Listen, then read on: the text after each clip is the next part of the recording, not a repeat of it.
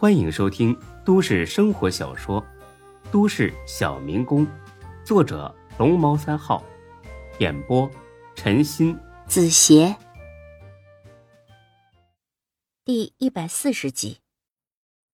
二楼办公室，孙志冲着周正歉意一笑：“哈哈，周哥，给你添麻烦了。”周正呢，早就把孙志当成自己弟弟看待了，因此听到他这边有事儿，心里边也急得不行，哪会在意这些客套呢？没事儿，你说吧，怎么了？孙志叹了口气，把夏兰拿了自己钱、开了自己车走的事儿说了一遍。当然，转运器那部分他没说。说完之后，他抬起头来，盯着周正。周哥，我记得你在山上的时候说过的话，我就是想问一问夏兰到底是个什么样的人呢？周正听罢，反倒是长吁了一口气，似乎并不觉得这事有多坏。哎呀，老弟啊，你别想太多了，就当破财免灾吧，这事儿早出早好。周哥，你还没告诉我夏兰到底是什么人呢？周正有些为难的看了眼孙志：“你非知道不可吗？对，不然的话，我心里会别扭一辈子。”见孙志这么坚决，周正犹豫了片刻，而后站起身来，走到窗前，点上根烟。那行，我就把我知道的跟你说说。据周正所说。他在七年前就认识夏兰了，那个时候他还在工地上打工呢，夏兰还是高中生。按理来说，他俩之间不会有任何交集。但是巧就巧在有一天傍晚，他在工地附近的小树林里听有人喊救命，他和几个工友循声找了过去，发现了趴在地上的夏兰。上前一问，才知道。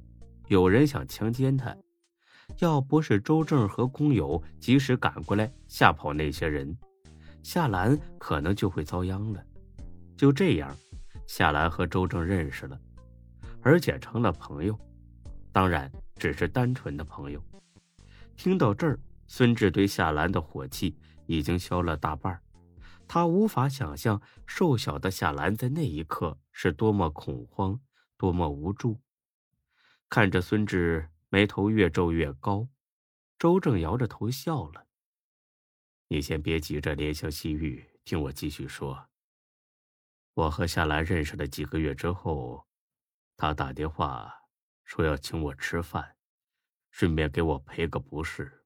我很纳闷，不知道他为什么要给我赔不是。直到去了饭馆，他才告诉我，当初那场强奸。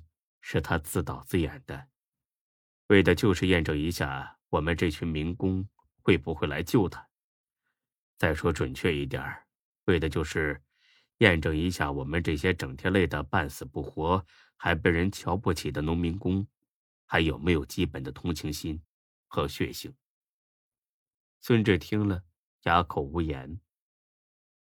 我以为是，他是上了大学之后，学了心理。才养成把人拿来做实验的习惯，没想到七年前他就已经这样了。后来呢，周哥？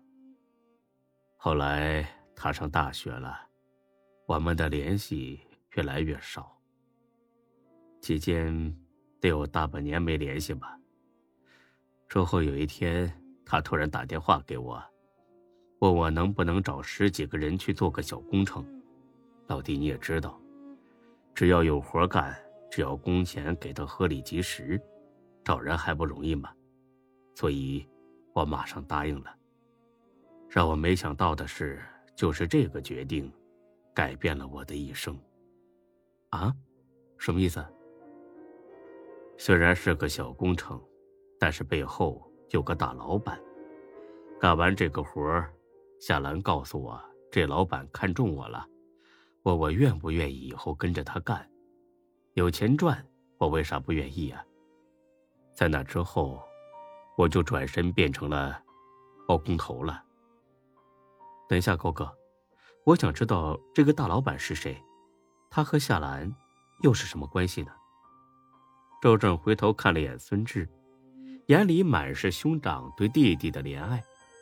老弟啊，抱歉，我真的不能告诉你他是谁，毕竟我是跟着他吃饭的，不能做这种不仗义的事儿。你只需要知道，他是个很厉害的人就行了。是李富平吗？不是，在他面前，李富平只是个不起眼的小角色。孙志惊讶的张了张嘴，那好吧，那你能告诉我他和夏兰是什么关系吗？停顿了几秒钟，孙志又加上一句：“周哥，我求你一定告诉我实话。”周正走了过来，拍了拍孙志：“老弟呀，还能是什么关系呢？”一个有钱有势，一个年轻貌美。周全说了很多，但从这一刻起，孙志只觉得脑子里轰的一声，什么都听不见了。夏兰竟然是一个大老板的情人小三儿，这让孙志无法接受。见孙志坐在沙发上，一副万念俱灰的模样，周正安慰起他。兄弟啊，我在山上的时候说那些话，就是看你人挺实在，想给你提个醒。没想到你还是栽了进去。不过也好，现在断了就断了，好女人多的是。你没必要为夏兰感到悲伤，你不是被她伤过的第一个男人，也不会是最后一个。孙志木讷的点了点头。从此以后，随着时间的迁移，他或许会忘了夏兰，但是恐怕再也不会爱上任何一个女人了。他的心被夏兰伤透了。他颤颤巍巍的站了起来，宛如行尸走肉。周哥，我就不留你了，咱们改天再聚吧。周正知道孙志心里边难过到了极点，也知道。他迫切需要一个人待一会儿，因此没再多说什么，只是拍了拍孙志的肩膀，而后走了。才哥两人见周正走了，商议一下上了楼。一进办公室，恰好看到孙志一头栽倒在地上。欢子，打幺二零，快点儿！李欢掏出手机，就要叫救护车。孙志猛地坐了起来。别打，求求你别打！才哥和李欢愣住了，因为孙志现在的样子确实很像失心疯，他的眼中一片茫然，双手使劲的攥着衣角，看起来很是可怜。孙志，你怎么了？你别吓唬我们呐！孙志抬起头来，傻乎乎的笑了，呵呵，妈的！下来是别人的小三儿，老子让他骗了。说罢，孙志趴在地上嚎啕大哭，是那种不管不顾、没有任何掩饰的哭，撕心裂肺的哭。才哥他俩扶也不是，劝也不是，只能蹲在一边默默的陪着。大概哭了半个小时，孙志这才慢慢的停了下来。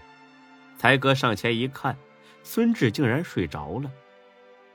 孙志啊，别在这儿睡呀，地上太凉了。晃了几下，孙志毫无反应。才哥知道他这是心力交瘁了。哎呀，走吧，先把他送回家。三个小时，十个小时，二十个小时，三十个小时，就这样。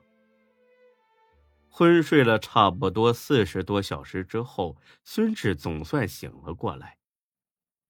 天才微亮，还下着小雨。孙志走到窗前，点上一根烟，谁料火机一响，才哥李欢瞬间醒了。孙志，你醒了！你他妈吓死我俩了！我俩还以为你他妈成了植物人呢。孙志苦笑一声，吐了口烟，弄点吃的。才哥愣了，这小子被人耍了，还惦记吃呢？情商痊愈了，这么快吗？